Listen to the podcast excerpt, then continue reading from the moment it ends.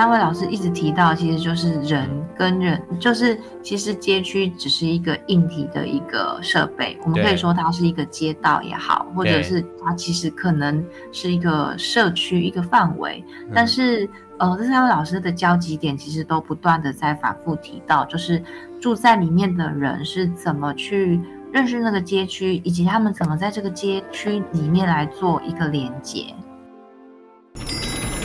欢迎光临。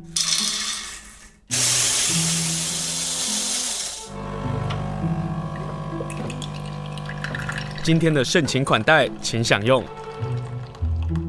今天呢，又要跟大家来介绍第一位手铁，一样跟我们连线的呢是董静伟主编。这一期啊，零九的这一期的主题叫做“街区一直在”，我看到了许多在那些老街区当中的故事。当我们返乡，当我们过年的时候，老觉得就是老东西、老街区啊，这些过去的故事跟人呢，常常会觉得才有年的感觉。主编好，先生好，大家好。我们就先从三个老师的对话来谈起，一个是连正佑老师、施佩颖老师、侯志仁老师，三个老师分别都是关于建筑以及关于街区的设计的想法啊。你说在城市出现以前呢，我们就有了街区，在街区里，我们吃饭、走路、做梦，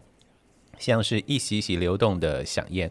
不同的街区在各种时空的条件下形成，然后变异，然后甚至就消解不见了。可是，对于长期在关注城乡发展的，或者是研究者、行动者，很清楚这些街区的价值，这些的街区其实还需要被我们重新挖掘、重新被发现。于是，你们就先找了一样的，就先找了学者专家，先来聊聊你们这次的主题，在交换中描绘街区理想的形状。这三个老师很赞呢。对，因为其实像刚刚。先生讲到了街区这个关注的原因，就是因为在我们的生活经验里面也好，慢慢发现有一些可能自己成长的街道，或者是自己呃故乡的呃住宅社区，他们慢慢都有比较大幅的改变。嗯哼，所以其实那个街道或者那个街区，其实变化的程度非常快速。所以一开始我们就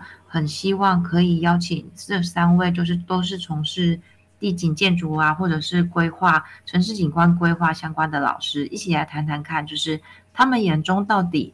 所谓的街区的定义是什么？然后以及台湾的街区，其实在城市以及在乡村里面，他们扮演什么样不同的角色？嗯，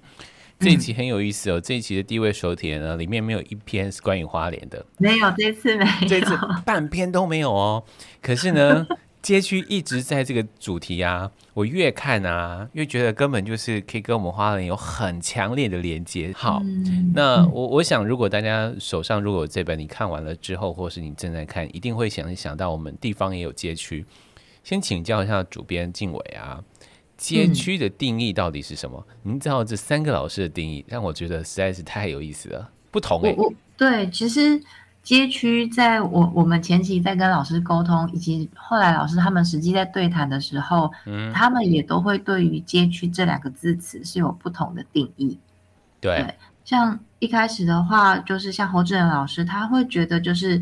街区，它单纯从一个都市规划的一个概念来看的话，它就是一个、嗯、呃。算是一个很直接的空间的一个单位哦，然后而且重点是他认为他这个单位不能，它的尺度是要步行，就是要走路可以到的一个街道，才是一个所谓符合街区的一个定义。比如说像是我们的旧的街区，大家一定会先想到就是狗仔尾，或者是大家可以想到的义兴街，好，这些小街小巷里头的这个用步行就可以到达的地方。嗯，对，但是像是呃，施施佩颖老师的话，他的呃定义，他会从这个街道它本身有什么功能性，嗯、应该是说他会觉得这个街区它本身有被赋予了，可能它是商业区，或者是学区，或者是它本身有一个聚集的一个公共性，嗯、那他对他来讲的话，它才会成为一个街区里面的脉络。嗯，也就是必须要有人情味在里头。哦，人寻味的话，就是连正老师他一直在强调的部分。对对对，对。那街区在城市跟乡村所扮演的角色跟定位的不同啊，这三个老师的讨论也是很精彩耶。因为对这个题目会让我想到地方，你就知道一开始我们谈论到的街区的时候，我们第一个是先想到会是小城小镇的小城市，比如说我们在花莲市的这些旧街区，因为旧街区它是从一个可以步行。然后可以找到一些商业的活动，然后有一些的连接，那这些连接呢，就会产生聚落这样的一个发展。可是如果离开花莲市，离开市区，来到乡镇的时候，嘿，他们可以告诉我们说，其实它还是有街区的形式在里头。哎，对，因为其实呃，我们那时候在探讨街区的时候，就会其实很容易。像刚刚先生讲，它是有一个呃城市发展的演变慢慢演进来的，所以它通常会发生在是呃城市啊，或者是市政等级。但是其实我们在探讨乡村或者是所谓农村的街区的时候，我不知道大家有没有这样的经验，就是可能会我们。进到某一个小乡镇，你、嗯、会发现他们有一条主街，有，然后那个主街可能它也不长，可能就是五百公尺，但是你就可以发现它有很密集的，比如说杂货店啊，嗯、或者是药店，它会很密集的聚集在那一个街道上。这也算街区，这也算街区。嗯、那其实老师他们也有提到，就是说看这个其实也看乡村的尺度，就是可能它是散村或者是集村，嗯、他们都会有这样子的一个主街道。嗯，对，然后这些街道他们为什么会发展起来？其实，呃，归纳起来最容易就是发现的，其实就是物产的汇集嘛。哦、然后有时候，或者是像本身林正佑老师他的过去的生活经验，他是住在大甲，台中的大甲，嗯、然后那边就是因为有镇澜宫一个门阙的一个宗教的一个据点。哎，对耶，对因为比如说我们在瑞穗啊，瑞穗的那个行程也是从一个。呃，庙宇的兴建开始，玉里也是，嗯嗯，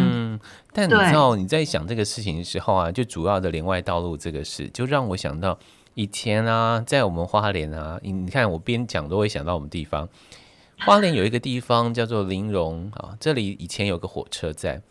然后现在火车站已经撤掉就没有在了。有一天我就不知道为什么就逛到那里去，就把车子一停，然后就那边散步，就会发现说。因为以前火车站还在的时候，那个街区啊，就那一个主要道路上，其实好精彩哦。有面店，有野产店，你知道，有三产店这样子。然后你就发现，其实如果如果我们用一个虚拟的那种呃历史故事的场景再套上去的时候，我觉得我仿佛就进入到非常热闹的街区。可是到了这个时代，火车也不见了，然后连主要干道。呃，台九线也不再经过这里了，这里就完全就消失了。可是那个老房子啊，嗯、你就知道它曾经有风华过，我就觉得很有意思。那这也是这次做街区的时候，我很想要希望大家能够一同来思考街区对于我们城市、对于乡村的想法到底是什么啊？那这里呢，还有另外一个很有意思的讨论呢，是关于施佩颖老师提到的。就在这个街区当中，怎么做区分，怎么做种类？他就是说分了自然生成、人文生成以及社群生成。他帮我们很好好的做分类，分类然后可以想一想，可以跟大家来介绍这个吗？我觉得原来街区的那个那个知识涵养很高哎。很高，对，对其实真的很高。但前面请老师先定义街区之后，那也会好奇，以台湾这么，嗯、呃，就是我们台湾的发展，或者是我们的建筑，大部分都是住宅跟商业，其实很容易是混居的状态。嗯哼。那当这样子的呃生活形态里面，可以怎么把街区做分类？因为应该有点，呃。有点难完全的以住宅区或是商业区来做区分，对，所以像是呃，施佩佩老师他就提到，就是这三种分类，我觉得就是他有考量到，呃，因为它我觉得自然生成大家应该比较容易理解，嗯，它就是相对于地理关系，然后自然去因为可能是相对单纯演菜市场啊，对，或者是就是刚刚我们讲的一些市场买卖的一些交易产生的一个街区。对，那人文生成的部分，我觉得他老师举例的部分，就是在以台北的呃公馆温州街这一带，嗯、这边的话是有很多的可能是独立书店，嗯，然后也有像是一些小型的咖啡馆。对啊，台大附近，嗯，对对对对，然后那边对于呃。他来讲的话，就是以一个大家共同支撑以及共同去形塑出来的一个人文文化。嗯、那对他来讲，那整个区块也是一个人文生成的街区。嗯，哎，这样讲啊，哈，其实，在花莲啊，慢慢慢慢形成一个街区，是大概是在林森路，然后明理路、中正路这一区啊，我们花莲渐渐形成出一个人文深层的街区。嗯嗯，如果我我每次去我都会在那几条街走来走去。对，就是 用走的就可以了，请大家不要再骑摩托车了。我用走的，你才会发现哦，这一区好好玩哦。嗯，对，然后会看到很多很棒的房子。对，哦，谢谢你这么熟悉花莲。好，那另外一个社群生成是什么呢？哦，社群生成这个其实就是不是从地理概念上面来去定义的一个街区。嗯，嗯，哦，那他呃这边老师他的意思是说，是所谓的社群其实比较像是我们共同居住在这边，嗯、呃，然后有一个明确的一个文化。那像老师他举例的，其实像是一个，比如说大家可能都会有一点印象。可能在火车站附近好了，嗯、会有所谓的印尼街，哦、或者是缅甸街，对就是有一些移民工或者是新住民他们会聚集起来的街区。嗯，那这些街区基本上它的这些社群聚集的力量，我们会其实我们对于那个地方会产生很这样子的一个很直观的感受。嗯，呃，我们不会是说哪一条街道，而且是会把那个地区用。这样子的方式来定义它。嗯，这个让我想到的是我们地方上的市场啊，比如说在复兴街的市场，慢慢也形成出外籍移工的这样的市场，或者是在我们吉安乡的黄昏市场那一街区，也慢慢形成出一个原住民的市场，因为附近呃居住的关系，阿美族居住关系跟他们所贩卖的关系，它就算是一个社群生成的，类似像这样子。对，没有错。哦，好，嗯，呃，让大家能够好好来认识一下街区，实在是因为三个老师讨论啊的那个讨论实在是很精彩哦，往往是必须要一读再读的。我不能每一个问题都一一提问，但是 我要问那个街区的环境应该具备哪一些的元素？嗯，我觉得街区三位老师一直提到，其实就是人跟人，嗯、就是其实街区只是一个硬体的一个设备，我们可以说它是一个街道也好，或者是它其实可能是一个社区一个范围。嗯、但是，呃，这三位老师的交集点其实都不断的在反复提到，就是住在里面的人是怎么去认识那个街区，以及他们怎么在这个街区里面来做一个连接。哦，然后三个老师就开始讲自己的故事了。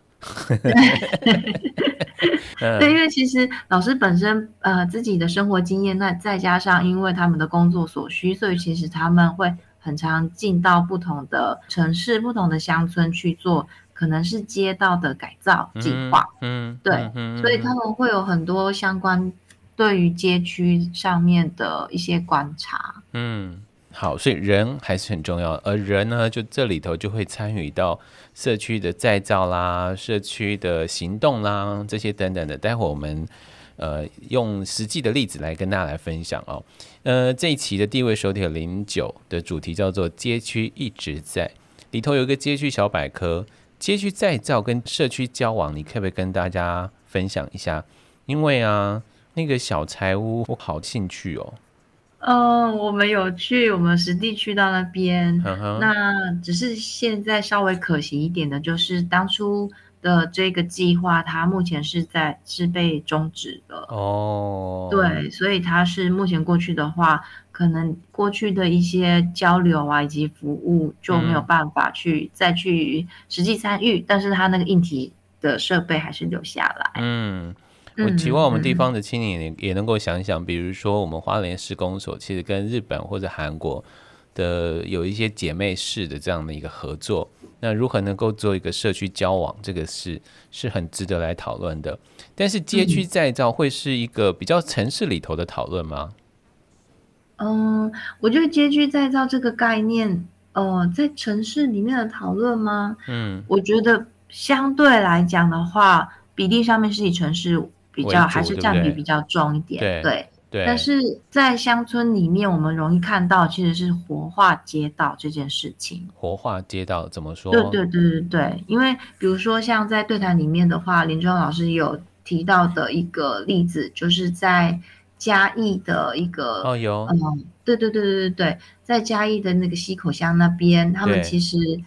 在那个老街也因为有社区规划师，还有就是里面的乡镇单位，他们开始想要去让这个老街慢慢的复苏起来，所以就会有社区规划师的进驻，然后开始跟当地的街区的住民开始来讨论他们想要做什么样的事情，嗯。对，而不只是很单纯的把呃，可能有的老街的方式是把空间先整理好，然后对外呃，可能是经商，对，或者是请有兴趣的人来承租空间，对。但是如果是要站在一个陪伴住民以及就是长久性的发展来讲的话，其实他们要花团队要花很多的时间跟住民去做沟通，对啊，对，嗯，所以才有可能去产出后续可能因为这样子的沟通。来举办一些活动也好，或者是一些长期性的空间开放，嗯，那这些其实都很难是几个月就可以完成的，嗯，所以地方的文化工作者、地方的青年就变得非常重要。那你们做这个街区一直在，也就是透过这些的讨论，还包括了国内外的精彩的街区的介绍，就或者您刚刚讲到的嘉义溪口老街，他们在二零二零年的这个溪计划啊，就是溪口的溪溪计划里头所做的东西，就是把街区原本的生活的东西，呃，用展演的方式被拿出来，比如说打陀螺啊、昂啊标啊这种东西。那回到一个让街区里头的人真正活起来的一个状况哦。今天呢，花了很长的时间，很难得，我们针对于三个老师所讨论的面向，让大家能够比较能够清楚，就像是这一次他们做的那个题目啊，在交换中描绘街区理想的形状，就是我们对街区的想象的那个形状到底是什么？呃，三个老师的讨论非常的精彩。接下来呢，我们要跟主编董静伟聊聊他们采访的几个街区，比如说在万华南机场中树社区，我以前就住在中树社区旁的国，啊，对，真的是旁哦。我住的地方呃是七楼嘛，所以我从七楼可以看到他们整个社区的顶呢，就在旁边哦。啊所以你是住在他旁边盖好新盖好的那个国宅那边吗？对对对，我就住在那个国宅，那很近，就在旁边而已，没有错。对，然后每天就这样看着，然后我就知道里面有多少个庙啊。但是我透过这个专辑，我才知道说，哎，里面有好多好好玩的东西，我未曾发现的事情，哎，然后好有生命力哦。其实这个中树社区，它其实。本身我也是因为刚一开始的时候，是因为认识里面，就是我们在文稿里面有提到，就是黄芳慧老师，嗯，他们在二零一六年的时候就开始，因为做呃社区营造的关系，有进驻到这个点。哎，差不多我就要回来的时候，他就开始做这个事，啊，就开始了，刚好错过了，所以我就哦，原来看了这么多好玩的事情，他就成了一个地下社造劳动合作社，对不对？对对对，嗯，那其实芳芳老师他是一个非常具有一个串联性的一个老师，嗯，他本身呃的开放性跟弹性很大，所以他当时就很快的、迅速的跟地方的在地的可能是年轻人也好，或者是他不见得是直接是在南机场，他可能他的点驻点工作室是在万华，哦，但是因为大家都对这个社区，因为这个社区本身已经非常老旧了，嗯，对。然后以及在里面的呃住民来讲的话，都一直保持着高度的关注。所以当方慧老师他发现这个社区的地下室有一个算是闲置空间吧，对，对就是以前是个国军福利社，那个招牌还在。嗯，对对，还在。它其实后来那个福利社撤出之后，它中间有一度是就是完全是荒废的状态。嗯，对。嗯、但因为呃那个地下室的空间非常大，所以以方慧老师他们的立场，以及就是在做呃算是在做街区再造的一个概念上面，是希望。不是一个单一的团体进驻在里面，嗯、或者是使用这个空间，嗯、所以他当时就很快的，就是跟很多的呃，比如说像人生百味啊，哦、或者是南极拌饭，嗯、还有就是也是 NGO 团体社区实践协会，他们就很快的在地下室把那个空间重新整理，然后来做一些好玩的事情。我觉得他那个地下室应该是本来是要作为那种防空洞的，对吧？你这样讲，我突然想到，因为这个街区实在是很特别。这个房子是大概类似像是猫字形，一个围起来的一个房子哦。然后这里头的住户太多了，太复杂了，所以这里一直都没办法处理的原因在这里。然后你在这里面，因为黄老师的带领下，他们还包括什么小家电的维修啊，或者是有一些工班啊。嗯然后就是这些工班，呃，可能是无家者来做的啦，就做了这样的一个，我觉得社区居民的支持也是很重要的一环呢。嗯，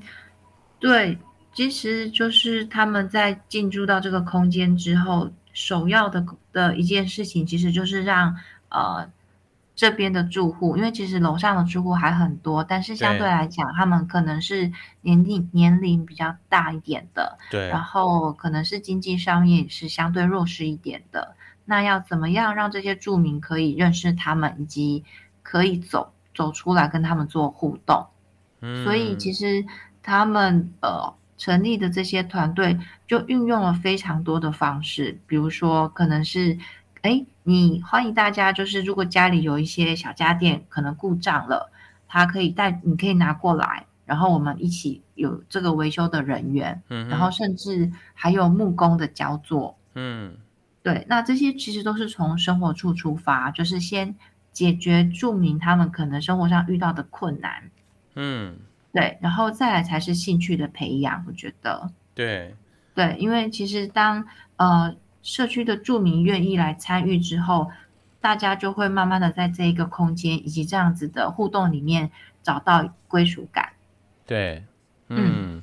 所以我我我非常喜欢你们做先做了这个题目哦，呃，里面还拍了一个就是在这个社区旁的二手的一个空间，就收资源回收的。嘿，你们拍到了，你们真的很认真。里面他们就谈到这个事情呢，什么是街区？那你们就说拿这个问题去问陪伴拾荒者的五角办工作者的王品涵跟施顺仁，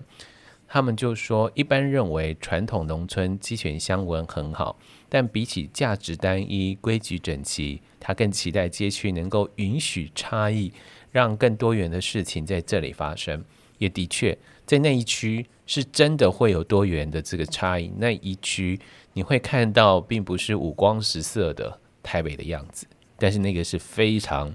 有生命力的这样的一个地方。嗯，对我，我其实在这篇里面，我觉得呃，就是这些，就老师，包含以及就是这些 NGO 工作团队，他们其实一直有提到一件事情，嗯，就是除了陪伴之外，他们很努力的在创造，就是选择权。嗯，对，就是要呃，他们其实。呃，他们创造的不管是工作机会也好，或者是一个关系的一个连接，就是他们希望就是让这些的住民或者是这附近的人，其实要知道，就是说他们有选择的自由，对，不是呃只能被迫接受某些事情，对，嗯，对。好，那个所谓的选择自由，它就会有主动回馈跟付出。我我觉得这样的一个观点啊，很值得我们地方来思考的哦。好，这个是在台北的万华，大家没有办法想象的台北有这样的一个情景。但我自己因为过去将近十年生活在那里，就非常有深刻。然后第一篇谈到这件事情，就很有感觉。另外呢，你们做了台中的绿川哦，那老实说，我真的想到我们花莲的沟仔尾。那他们把这个河川给打开了，让更多的人进到绿川、柳川，然后形成很多人都羡慕的，就是一个城市本来就应该有河，但这个河上我们如何能够呃共造出一个更好的一个环境哦？这里面就有一些报道，但是呢，容我就跳过，因为我们时间上的问题。我想要跟你聊聊，你想要聊嘉义对不对？哦，对，但是其实中间有很多偏乡村的街区的观察，嗯、这个大家一定要去看。刚刚其实先生有提到，就是嗯呃火车站的的前面的街道，然后我想要就这这一点来呼应一下，因为就是我们在。呃，前面的看了南南万华以及就是台中的街区的一个发展之后，嗯，其实我们中间也邀请了四位的在地工作者或者是生活者，他们来写他们生活的乡村的街区。那其中一篇就是我们邀请到台南官田的两位年轻人，他们自己在当地成立一个工作室。哦然后本身也是从事跟译文相关的工作，嗯，他们这次帮我们写的其实就是从呃台南官田的两个火车站走出来的一个街道的观察，嗯，我觉得这一篇的话就是很符合刚刚青盛讲到的，我们其实，在很多的乡镇会发现火车站走出来的街道是最热闹的，嗯。对，那其实他们列举的这两个村落来讲的话，刚好就是一个不同的一个的一个例子。一个是因为过去糖业发展起来很繁荣的一个生活街道，对。那一个是过去他们的呃迁徙过程，然后是就是全呃同村都是同宗姓的人，这样子很传统的脉络发展起来的，刚好是两个不同的对比。嗯，也很好玩呢，因为里头的照片。他们其实可以用黑白的照片啊，然后市场 啊，然后呃火车站啊，然后还有一些的商店。老实说，看完了之后会觉得这里好好玩哦。就是我们不可能到这里去啊，可是这里却是有一些很重要以前的风华，或者是移民人口曾经热闹一时，然后就像是一个微型的城市，大家可以看到的东西。好，这个是在台南，另外一个啊。另外一篇在谈的是那个屏东的大城社区，然后我们花莲也有大城社区，因为这里面也有提到美伦嘛，就在我们花莲，所以大城人啊，我们美伦的大城人可以看看这一篇，好有意思哦，因为才会呼应到，才会了解，就是在屏东的大城社区，他们的生活到底是什么，然后他们所面对的问题，其实跟我们现在的大城人。大城的年轻人在做的事情也是雷同的。然后有一张照片，我看了有点感慨哦，就是你看到这个社区好像街道上有做了一些的整理，但我就看到一个应该是荣民伯伯啊老先生，然后就坐在那个小巷中，头顶上是一张国旗，你知道，就是啊，这张照片真的很好。好啦，对，那好。我们接下来呢，因为他们这次有做非常多的报道哦，然后还有一些的摄影的作品，另外呢，包括了街市的情书。街市情书呢，你们啊找了我们大家所熟悉的李正道来带路，这一带路呢，就带我们大走到那个大同街区啊、哦，好好看哦。这个是现在非常文青很爱的地方，就是大概是在。呃，中山站，捷运站中山站往北的那个方向，然后你如果你自己又慢慢走，你就会发现这一区实在很好玩哈。呃、这一区实在非常非常精彩，真的很精彩。嗯，对自己走就已经很精彩了。那我们这次邀请的就是正道帮我们带路，那因为正道他对那个区域。非常熟悉，对，那他自己也住在那边很多年，所以由他带路，其实又是另外一种不同的观点。嗯，呃，比如说我们这种就是爱乱看啊，就老贝贝的那个铁皮刻字店啊，我就好好奇哦，因为我不知道有这个店，然后或者是一个早餐店，嗯、然后就放着一张很旧的一张旧的照片。江山楼的照片，对，我完全不知道有江山楼哎，然后你万万没有想到一个早餐店放了这张照片，嗯、对于一个文史工作或者对一个城市记忆是多么重要的一件事。对，因为江山楼其实是过去我们日治时代很呃，就是当地的四三大酒楼之一，嗯、但是因为建筑物已经不在了嘛，嗯，所以其实我们当时走过呃那个那家早餐店的时候，正道就说他带我们去看一个很神秘的东西。那当时我，我突然羡慕你的工作了，然后他就带你们走去哪里？他就带我们走进那个早餐店，但是因为以正道的个性来讲，他整条整条街的老板基本上他都搭讪过了，所以当然那家早餐店的老板他也都非常熟悉。哦，那当我们进去的时候，其实已经是早餐店他们在收拾、在整理的时段了。嗯哼嗯哼，但是他一看到正道，就知道他又带人来看那个江山楼的照片。我觉得老板会一辈子把这个江山楼的照片好好的收着。对啊，那张江山楼照片的确曾经差点要被丢掉，我相信早餐店的老板把它留下来的。对啊，我相信，我相信有很多其实有价值的东西，我们可能看的觉得，哎，那旧啦、老了啊，就不要啦。但对于呃，从一个价值的角度来看的时候，它是很有价值的哦。呃，我觉得如果大家没事去晃台北的时候，一定要买这一期啊，地位手铁零九，因为里头还包括了豆腐店，还有一个我想知道的无名面店到底在哪里？我再传地址给你，很好吃哦。哎、欸，等一下，他是在那个街道旁的那家吗？对，它其实就是呃，它有一个小小的店面，可是它其实因为蛮小的，所以。他有把一些桌椅是摆到街道来的，然后旁边其实就是一间很传统的那种可以自助式加餐的自助的餐餐。所以最后呢，真的要来谈谈阿里山了，来谈谈嘉义了。呃，这边我特别想分享的，其实是因为当初我们这次介绍的，其实是在嘉义竹崎乡，就是大家如果要去阿里山啊，会很容易。就是从它旁边经过的那个内埔村，嗯、对对，然后内埔村一听就要是客家村了。哎，